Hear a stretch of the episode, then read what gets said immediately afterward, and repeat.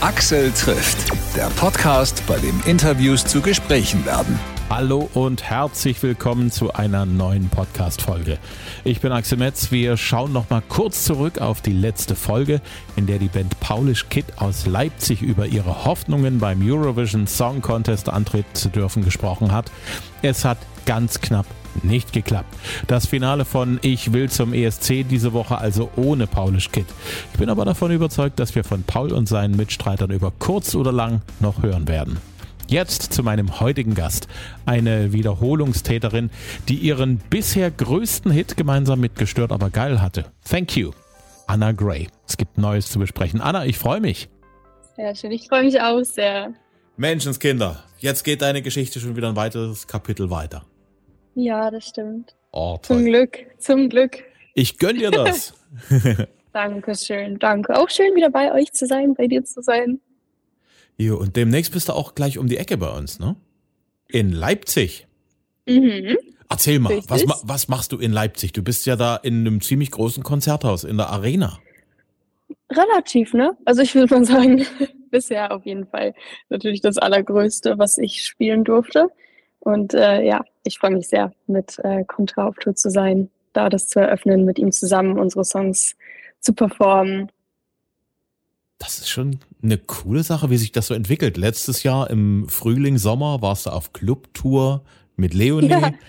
Jetzt machst du mit Contra die großen Hallen voll. Man gibt sein Bestes. Man gibt sein Bestes. Ich versuche, versuche alles. Letztes Jahr war schon so unfassbar schön, weil man muss ja auch immer denken, also natürlich ist jetzt ja ein Riesenunterschied von der Größe der Bühne, der Halle und so weiter. Aber die Menschen, die man erreicht, die im besten Falle, wie jetzt zum Beispiel beim letzten Jahr, bleiben ja da. Also einige. Und das ist halt so unfassbar schön zu merken, wie so eine kleine Community wächst von Menschen, die meine Musik verstehen. Was heißt äh, Community und kleine Community? Ich habe mal so ein bisschen bei dir äh, online geguckt, so Social Media mäßig. Bei Facebook sehr übersichtlich. Instagram bist jetzt über 50.000, so 53.000 über den Daumen Follower. Aber TikTok 220.000 und ein paar zerkloppte Fans. Also das ist ja schon irre, oder? Wir wachsen, wir wachsen. Ich bin auch super, super dankbar. Es ist wirklich wie so eine kleine, die haben sich selber irgendwann Anna Gray Family genannt. Und so fühlt sich das auch an, weil wirklich die, die da sind, das sind so starke Supporter. Und ich versuche auch immer dann in meinen Telegram-Gruppen und Broadcast-Channel halt schon mal so Musik anzuteasen, die noch kommt und so weiter, weil logischerweise jetzt so langsam ähm, ich sag mal, gewinne ich so eine Bühne für mich oder so Menschen, die ne, sich die Mhm. Musik auch anhören, aber ich habe so viele Songs, die ich am liebsten alle sofort raushauen würde. Aber da ist dann auch jemand da vom Management, der sagt, mach mal langsam, nicht, nicht alles auf einmal. Obwohl ich sagen muss, mein Management ist eigentlich auch genauso wie ich. Der würde, glaube ich, auch am liebsten alles direkt raushauen. Nee, aber es ist schon, es ist schon schlau, nicht alles sofort zu machen. Und äh, ich mag es aber auch, die Menschen so ein bisschen mit auf eine Reise zu nehmen. Ich sag mal, die ersten Songs, auch so Broken Healing und so weiter, waren ja sehr persönlich, sehr viel über meine Vergangenheit mit mentalen Struggeln und so weiter. Und ich glaube, dadurch war ein super Fundament, um zu gucken, okay, welche Menschen fühlen meine Musik wirklich? Wer versteht hier, worüber ich versuche zu reden? Und dann jetzt mit Skin, mit meiner neuen Single, die ist ja um einiges selbstbewusster. Super ehrliches, vielleicht auch ein bisschen provokantes Thema, was ich anspreche in dem Song.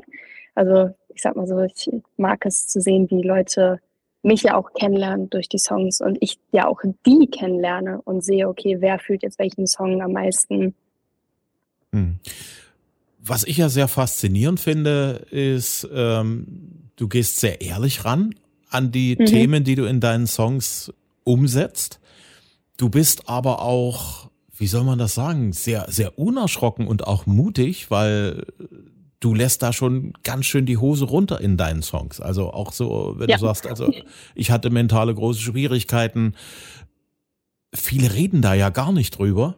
Und du bist da so, ja klar, habe ich gehabt. So, Ja. also wie, wie wenn die meisten anderen sagen, ja klar, ich hatte mal einen gebrochenen Arm. Gebrochenen Ist, ist wieder genau, heil jetzt, genau. aber ich hatte das mal. Da hat keiner ein Genau. Problem damit. Aber wenn es um seelische Verletzungen geht, da sind alle immer noch so schamhaft. Wa warum Ja. immer noch? Weil es, es wird ja so viel drüber geredet, so viel geschrieben, im Fernsehen gezeigt, äh, Social Media. Es gibt so viele Möglichkeiten, sich zu informieren und auch zu wissen, das gibt's, das passiert nicht nur mir vielleicht, sondern es gibt viele, viele andere Menschen, die ähnliche Probleme haben. Warum ja. ist das immer noch so? Ganz ehrlich, ich glaube, ein Riesenproblem, also ich glaube, es gibt zwei Seiten. Einerseits bin ich sehr dankbar, dass wir Social Media haben und ich auch denke, okay, guck mal, als ich, äh, als es bei mir angefangen hat, ich war 13, da war die Aufklärung noch nicht so groß, wie sie jetzt ist. Man konnte sich nicht so schnell darüber informieren. Keiner der Ärzte wusste, was mit mir los ist und so. Man hat echt Jahre gebraucht, um zu merken, okay, meine Krankheit ist, psychisch, weil es einem, weil es einfach noch zu fremd war für die Leute. Ich glaube, das Problem, und das haben wir äh, sehr, sehr oft in unserer Gesellschaft, sind die Extreme, das Schwarz-Weiß-Denken. Weil ganz ehrlich, ähm, mittlerweile, dadurch, dass es so viel thematisiert wurde auf Social Media, sind natürlich auch sehr viele falsche Fakten rumgeflogen und es kommen Videos wie, wenn du diese zehn Punkte erfüllst, dann hast du ADHS, dann hast du Depression, keine Ahnung. Und das macht es natürlich wieder schwer für Menschen, die wirklich ernsthaft krank sind, weil Leute dann so sind, oh ja, manchmal geht's mir auch so, ja, ich bin auch depressiv. Und dann kann es schon wieder keiner mehr ernst nehmen. Und ich glaube, diese Extreme machen es super, super schwer und man braucht einen gewissen Grad an ähm, ja, Intelligenz und Offenheit, um sich auch wirklich mit dem Thema dann auseinanderzusetzen. Und das ist, glaube ich, wieder etwas, was halt einfach für viele Menschen zu anstrengend ist. Und ganz, ganz ehrlich, so, ich kenne mich auch nicht mit jeder ähm, physischen Krankheit auf der Welt aus, weil ich vielleicht noch nichts damit zu tun hatte. Wenn ich sie selber hätte, würde ich mich mehr damit auseinandersetzen. Und deshalb sehe ich so ein bisschen einfach als meine Aufgabe und auch den Sinn darin, warum ich so früh so schwer krank war, weil ich jetzt halt sehr reflektiert darüber reden kann und es nicht mehr so ist, dass es was in mir triggert oder es mir schwerfällt, weil eigentlich hatte ich es gestern noch, sondern ich bin sehr stabil und ich denke mir so, okay, ich versuche, weil ich weiß, mir hätte es geholfen, das zu teilen und zu gucken, wie kann ich anderen Menschen damit vielleicht irgendwas Wertvolles an die Hand geben. Hm. Du hast gesagt, dich hat das so richtig tief erwischt mit 13. Das ist so ein Alter mhm. für ein Mädchen, das ist, glaube ich, so dass, dass eines der schwierigsten Lebensjahre, die es so gibt in, im, ja. im Erwachsenwerden-Zeitraum. Was Auf denkst du, warum sind, sind gerade Mädchen so um die 13 so verletzlich und was würdest du dir wünschen, dass im Sinne von den Mädels in dem Alter in der Gesellschaft passieren sollte? Ich glaube, sehr, sehr, sehr viel Selbstliebe, Selbstakzeptanz, ähm, sich nicht so sehr vergleichen, was natürlich auch heutzutage mit Social Media sehr schwierig ist, gerade mit all den Filtern und Bearbeitungs-Apps und was weiß ich was, weil gerade 13 ja der Punkt ist, wo wir uns alle sehr stark verändern. Bei Jungs jetzt nicht so unbedingt. So, der Körper bleibt erstmal gleich ähm, oder man wächst vielleicht ein bisschen. Aber gerade bei Frauen passieren halt so viele Dinge mit dem Körper, mit denen man noch nie was zu tun hatte. Plus die einen werden kurviger, die anderen nicht. Und all diese, diese Dinge, die da geschehen, was ja so, so offensichtlich ist, was jeder von außen sehen kann. Und in diesem Alter leider viele Menschen ja auch oder viele Kinder eigentlich ja noch, ähm, noch zu ehrlich und direkt sind und direkt was kommentieren, was man vielleicht lassen sollte, weil ne, im Endeffekt der Körper von jemand anderem Privatsache ist und nicht dafür da ist, kommentiert zu werden von der ganzen Welt. Ich glaube, das spielt einen sehr, sehr großen Teil und der Erwartungsdruck an junge Menschen ist, glaube ich, auch wirklich recht hoch. Also ich denke in dem Alter, was super wichtig ist.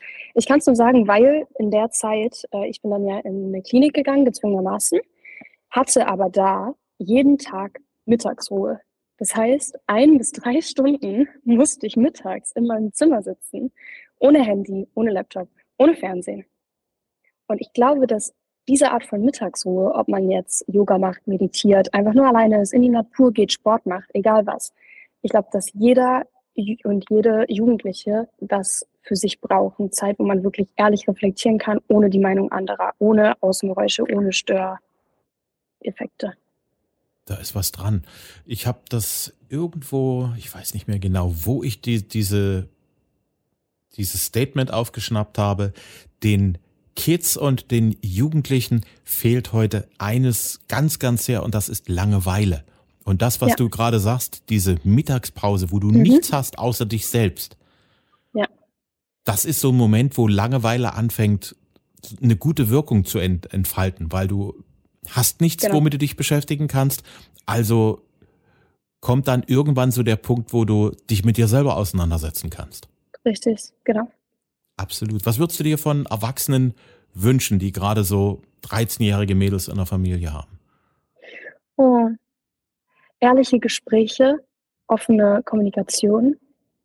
Ähm, ich glaube auch einen Teil Privatsphäre lassen den Kindern. Ich glaube, das ist super wichtig. Und ich glaube, das ist ein, ein Punkt, den auch ähm, kein Mensch, der noch nie eine 13-jährige Tochter oder Sohn hatte, wirklich nachvollziehen kann. Ich glaube, es ist super schwer, den Umgang mit äh, Medien, sozialen Medien irgendwie zu kontrollieren, weil du willst dein Kind auch nicht zu sehr rausreißen und sonstiges. Aber ich glaube, dem Kind einfach zeigen, dass es andere Möglichkeiten gibt. So, das würde ich mir wünschen, zu zeigen. Guck mal, du kannst auch, ähm, wenn du von der Schule kommst, deine Hausaufgaben gemacht hast, beispielsweise, kannst du in die Natur gehen, kannst du deinem Hobby nachgehen, kannst du einfach allein im Zimmer sein und einfach diese Option bieten. Nichts verbieten, weil ich glaube, dann macht man es gerade in dem Alter wegen Rebellieren und so weiter noch mehr. Aber einfach vielleicht so ein paar Tipps an die Hand geben. Ich glaube, das, das kann schon helfen, sogar auch in einem noch früheren Alter. Einfach die Kinder versuchen daran zu führen. Ja. Wahrscheinlich, ja. Wahrscheinlich ist es ja. dann schon in der dritten oder vierten Klasse schon an der Zeit, ne? Tatsächlich, ich glaube auch. Ja. Zu deinem aktuellen Song, Skin. Ich habe yes. mir den angehört und habe mhm. Relativ schnell festgestellt, Moment, das erinnert mich an was. Die Musik erinnert mich an was. Und bei mir sind äh, relativ schnell sind Aha um die Ecke gekommen. Ach krass. Mhm. Also Take on Me oder The Sun Always Shines mhm. on TV. So, das ist so der, der, der Rhythmus, der Groove. Mhm. Das schwingt da ganz gewaltig mit. Und die andere Assoziation, da musste ich kurz ein bisschen nachdenken, aber dann war ich relativ schnell bei Zombie von den Cranberries. Ist das Absicht? Cool. Ich liebe diesen Song von ganzem Herzen. Ich habe diesen Song mein Leben lang auf jeder Bühne, in jeder Karaoke-Bar und sonst was gesungen. Es war der erste Song, den ich auf Gitarre gespielt habe. So, ich, dieser Song begleitet mich mein ganzes Leben. Und ähm, man muss sagen, ganz ehrlich, wenn man im Studio ist und ich war ja mit Thomas Dingert, das ist mein Main-Producer, Nico Santos und äh, Norma Jean Martin. Und wir haben einfach einen Song geschrieben.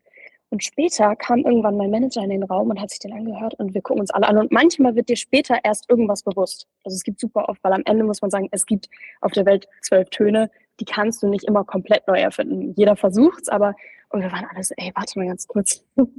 Irgendwie die Akkorde und irgendwas hat es davon.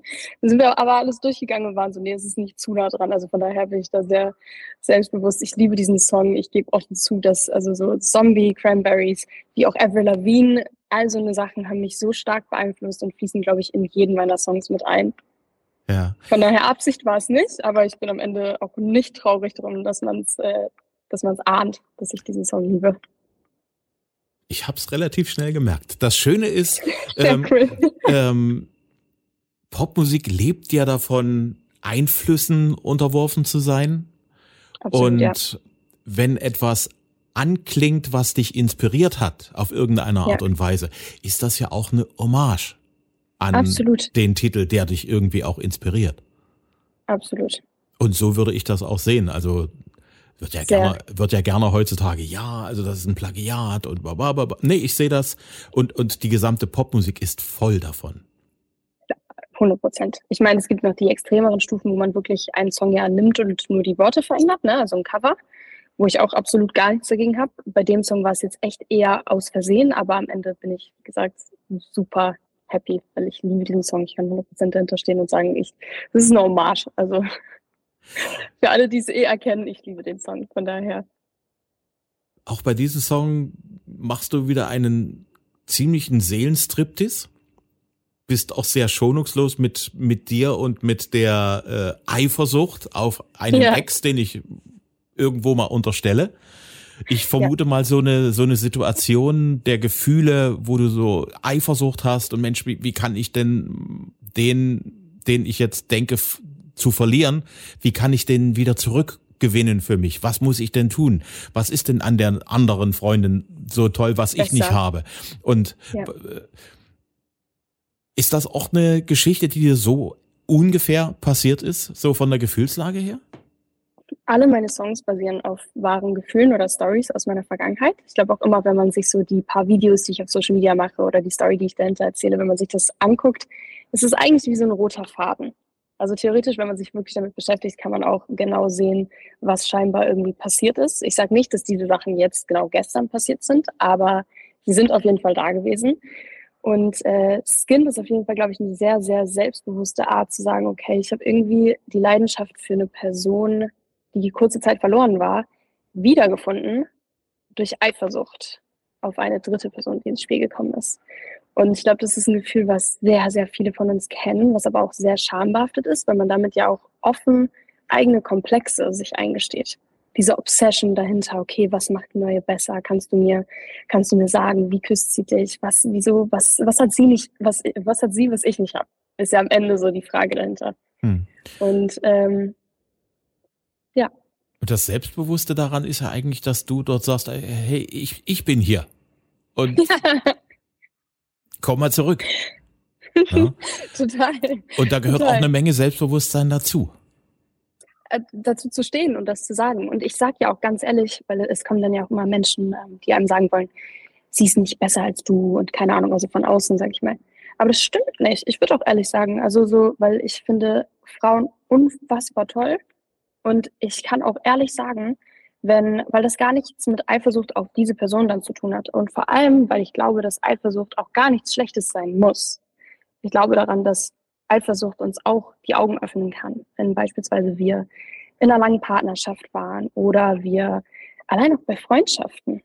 Eifersucht kann ja bewirken, dass uns die Augen wieder geöffnet werden und wir merken, oh, da ist was, was ich eigentlich gar nicht verlieren möchte das war so selbstverständlich neben mir, aber es ist gar nicht so selbstverständlich. Ja.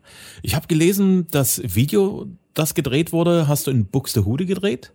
Ja. An Originalschauplätzen ist derjenige, um den es da geht in diesem Song, kann, weiß der das, dass er gemeint ist? Interessante Frage. Ich frage es mich auch, weil es haben tatsächlich ein paar meiner Ex-Partner auf den Song reagiert.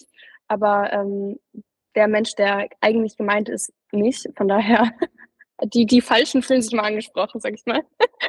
ähm, nee, aber genau, die, die Orte sind halt natürlich, ich komme daher, ich habe die meisten meiner Erfahrungen, wie wir eben auch schon gesagt haben, so in meinem typischen, typischen Jugendalter, wo man wahrscheinlich auch die ersten Erfahrungen mit Herzschmerz oder ich die ersten wirklichen Trennungen und so weiter erlebt habe, waren alle da in dem Umkreis.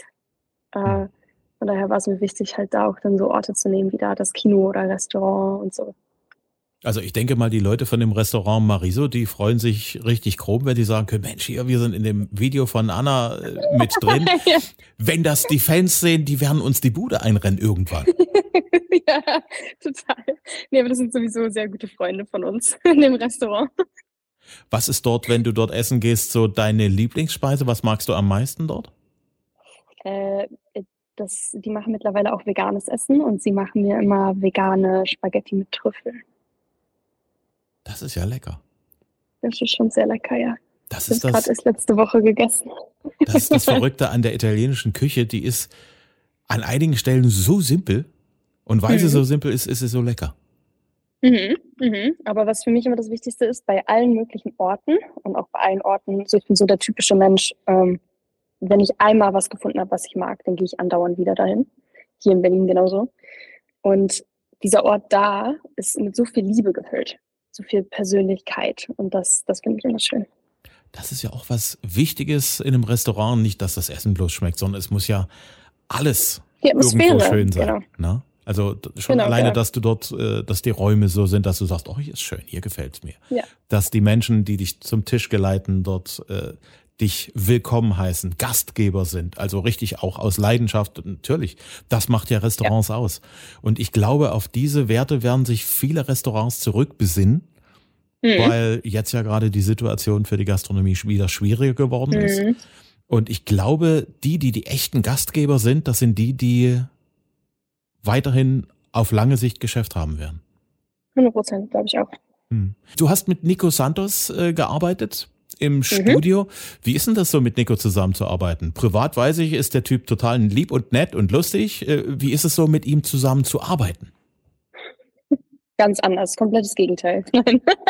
Nein, Nico ist super nett von Anfang bis Ende. Ich war ja letztes Jahr bei seiner Tour auch dabei und habe ein paar Shows eröffnet.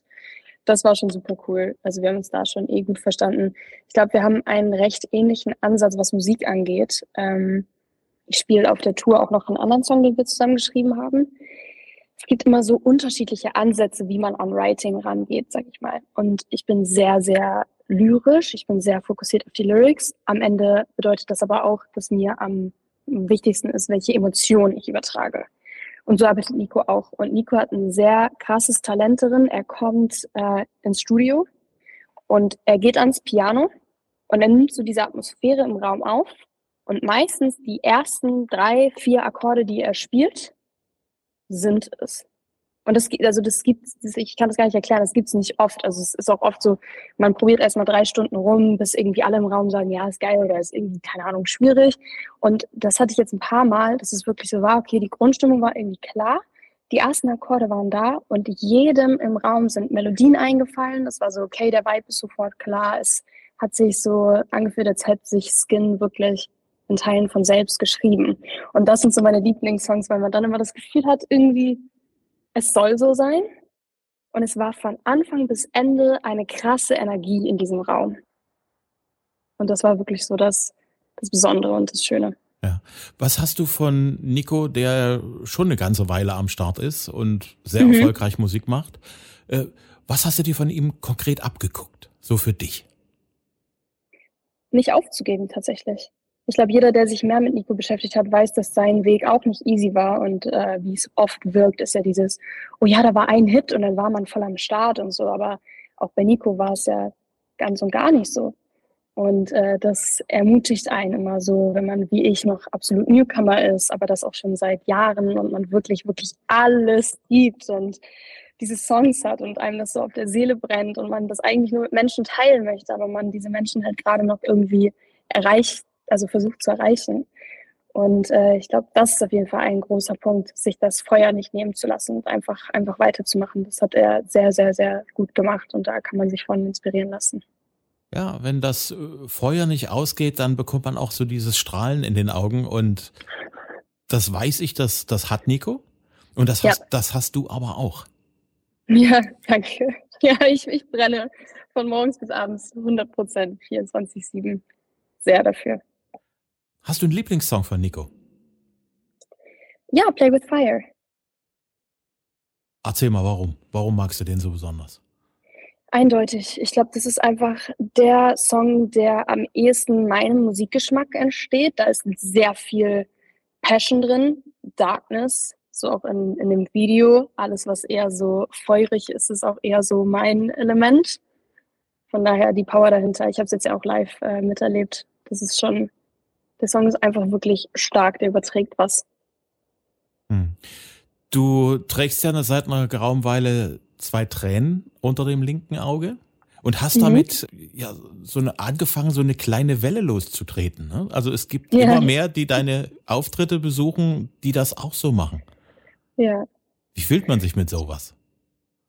Ich habe damit gar nicht gerechnet. Ich habe, es war wirklich eher so ein, ich mal die jetzt mal auf und ähm, habe am Anfang so ein bisschen, es ist basiert eigentlich auf einem Gespräch zwischen mir und meinem Management, weil der kennt mich sehr, sehr, sehr, sehr gut. Und er weiß, dass dieser Weg nicht so einfach war, auch als Künstlerin, die jetzt irgendwie von Anfang an, ich war ja 18 und habe gesagt, okay, ich möchte über mentale Krankheiten reden, schreiben, so Songs machen und natürlich auch über andere Themen. Aber das war halt ein Punkt und in der Industrie bin ich da oft gegen Wände gelaufen, äh, die mir gesagt haben, ich sehe nicht so aus wie jemand, der das transportieren könnte ich halt so, okay, wie sieht denn so jemand aus? Und es war dann ein super langer Prozess und irgendwie kam irgendwann der Punkt, okay, ich bin einfach so, wie ich bin. Ich habe jetzt keine Lust, irgendwie meine Haare zu färben, nur weil es mir irgendjemand sagt. Aber die Tränen kamen irgendwann dazu, weil, wenn man es googelt, ist es auch nicht die Bedeutung, die irgendwie allgemein bekannt ist, die absolut falsch ist, sondern die erste Bedeutung von Tränentattoos ist Melancholie. Und Melancholie ist, glaube ich, einfach was, was man sofort in meiner Musik hört und spürt. Und äh, genau dadurch kamen die Tränen, sind geblieben und nach den Auftritten immer mehr habe ich gemerkt auf Social Media oder dann auch bei, bei den weiterfolgenden Auftritten kamen Menschen mit, mit Tränentattoos und aufgemalten Tränen unter dem Auge und das hat mich sehr gefreut. Ja, das ist schön, weil dort erkennt man sich gegenseitig. Ja. Und ähm, sagen wir mal so, für dich ist es gut, weil du wirst auch erkannt. Ja, das stimmt. 100 Prozent. Weil du bist dann, selbst wenn man gerade nicht weiß, dass du Anna Gray bist, aber dann, wenn man das Video gesehen hat, das ist das, das ist die mit den, Genau. mit den Tränen unter dem Auge. Absolut, ja. Und das ist tatsächlich, äh, Hut ab, ein sehr cleverer Schachzug gewesen, den du da hattest. Dankeschön. Dankeschön. Im besten Sinne des Wortes. Muss ich 50 Prozent weitergeben an meinen Manager, ja auch was damit zu tun hatte. Danke. Das ist schön, dass du gute Sachen teilst. Das ist, glaube ich, auch eine, eine Sache, die sehr, sehr wichtig ist. Ja. Na? Extrem. Und auch mittlerweile überhaupt, äh, das Thema hatten wir ja auch schon einmal, ein Team gefunden zu haben. Ich glaube, das ist halt auch ein etwas, was äh, sich jeder wünscht und ich mir auch lange gewünscht habe, aber Menschen um mich herum zu haben, die mich verstehen als Artist und die gleiche Vision haben. Und mir auch mal ehrlich ihre Meinung sagen können, ohne dass man davon jetzt irgendwie verletzt oder demotiviert ist oder so. So Streit gehört absolut jeden Tag bei uns dazu. Aber das ist auch einfach nur, weil jede einzelne Person, wir hatten jetzt die letzten Tage Proben und jede Person um mich herum, um dieses Projekt herum brennt. Und das brauche ich. Da bin Absolut. ich sehr dankbar. Absolut. Weil du sagst, Proben. Wie sieht denn so ein Probentag so üblicherweise aus? Wann geht's los? Wann machst du Pause? Wie lange machst du Pause? Wie lange geht's? Ähm, ja, Pausen gibt's nicht so wirklich. Es wird irgendwann Essen bestellt. Nee, aber es ist schon so, ähm, wir hasseln schon ziemlich durch, weil man eigentlich gefühlt, das habe ich jetzt, ich habe ähm, relativ viel mitgefilmt. Ich werde auch einiges posten von den Proben. Ähm, wir fangen morgens an um, ich sag mal, 10. Und wir haben einen Raum ähm, mit allen Musikern, den Technikern, alle Menschen, die dazugehören. Man hat quasi noch einen MD, einen Musical Director, der das Set quasi abfährt. Und jeder von uns trägt ja In-Ears. Das heißt, genau wie ja auch auf einer Bühne und so, wenn man da mit im Raum ist, klingt es jetzt nicht so toll wie auf unseren In-Ears, weil du gar nicht alles im Raum wahrnehmen kannst, was da wirklich passiert. Und wir proben ja für die Live-Shows, was dann ja nach außen getragen wird. Und man hat aber die ganze Zeit durch die In-Ears, das kennt man, wenn man ähm, Kopfhörer drin hat, die so schalldicht sind, hat man das Gefühl, man ist in so einer Zone. Und wir alle hören uns ja nur gegenseitig durch die Mikrofone. Und es ist ein krasses Gefühl, jetzt in den letzten zwei Tagen wirklich von Intro bis Ende der Show alle Songs aufgebaut und durchgespielt zu haben, weil man das Gefühl hat, man war schon auf der Bühne, weil es sich einfach so anhört und wenn man die Augen schließt. Das ist super, super magisch. Es dauert immer ein bisschen, so die ersten Stunden sind immer ein bisschen zäh. Ich glaube, das kennt man auch, bis man, egal was man gerade arbeitet, macht, bis man da reinkommt. Man muss erstmal wieder irgendwie zurückfinden, sich durch alles durchhören. Und irgendwann wird es so eine ganz, ganz klare Linie. Und dann merkt man, wenn alle im Raum am selben Punkt sind. Und dann entsteht halt genau da so eine Energy, wo man einfach weinen könnte oder Gänsehaut bekommt, weil man merkt, okay, die Keys sind am Start, die Gitarre ist am Start, meine Stimme ist vollkommen da, wir hören uns alle gut, wir sind uns gut und man ahnt jetzt, wie die Show wird. Und äh, dann, ganz ehrlich, spielt man eigentlich jeden Song zwei, dreimal durch, geht alles durch, dann am Ende macht man einen Durchlauf und ähm, zwischendurch, wenn irgendjemand dran denkt, bestellt man was zu essen, aber es ist halt alles so super nebensächlich. Ja, und ich glaube, das ist halt echt äh, das Schöne daran, weil alle so in ihrer, in ihrem Element sind. Hm. Da wird Essen Moment. eigentlich mehr oder weniger nur zur Treibstoffaufnahme. Ne? Genau, muss kurz sein. muss kurz sein, ist kurz gut. Aber dann äh, geht's auch ganz schnell wieder, wieder zurück. So sehr schön die letzten Tage. Hm. Du bist ja dann auf deutlich größeren Bühnen unterwegs, als du es äh, im letzten Jahr warst. Mhm. Das musst du ja auch als Frontfrau der ganzen Show ja auch berücksichtigen. Ja. Weißt du schon, was du anders machen wirst oder was du anders angehen wirst, so wenn du dir so eine breitere Bühne anguckst bzw. vorstellst? Für mich ist es ja immer so ein bisschen so, ich versuche vor jeder Show in mich zu gehen und mir einmal darüber bewusst zu werden, was jetzt gleich passiert. Ähm, und mir schon mal visuell alles so ein bisschen vorzustellen, weil man ja, ich denke immer so, ich habe das Gefühl, okay, ich bin halt hier und das sind meine Songs und die haben alle eine Message und ich will das übertragen bis an die letzte Person hinten im Raum. Links, rechts, hinter mir, vor mir. Und das wird natürlich, ich sag mal, vom Energieaufwand um einiges größer, weil halt mehr Menschen da sind, was unfassbar schön ist und ich freue mich extrem darauf. jeder, der mich schon mal live gesehen hat, weiß, ich sterbe auf der Bühne. Also ich gebe wirklich meinen letzten Atemzug. Ich liebe das, ich lebe dafür und ich, ich lebe dafür, die Gesichter der Menschen zu sehen. Gerade auch in den ersten Reihen siehst du ja alles bis, ich sag mal, zum ersten Drittel hin oder so. Ich kann nur sagen, es wird auf jeden Fall einiges anders von der Show her mhm. als im letzten Jahr. Und ähm, ja, ich habe ein paar, ein paar Überraschungen dabei. Da bin ich sehr gespannt. Ich wünsche dir einen schönen Tag. Ich drücke dir die Daumen für, für alles das, was jetzt gerade ansteht, inklusive Skin. Gleichfalls. Vielen, vielen, vielen Dank und bis bald. Axel trifft Anna Gray. Die aktuelle Single heißt Skin. Am 13. März steht Anna als Special Guest bei der Show von Contra K in Leipzig auf der Bühne in der Arena. Ihr findet Anna auch auf TikTok und Instagram, auch auf Facebook und da gibt es auch Axel trifft und den Podcast gibt es praktisch überall, wo es Podcasts gibt. Auf Spotify, Amazon Music, Apple Podcast, RTL Plus, Deezer und, und, und. Und wenn es euch gefällt, was ihr hört, Bitte empfehlt uns weiter unter Freunden, Kollegen, Bekannten und Verwandten. Ich bin Axel Metz. Bis zum nächsten Mal.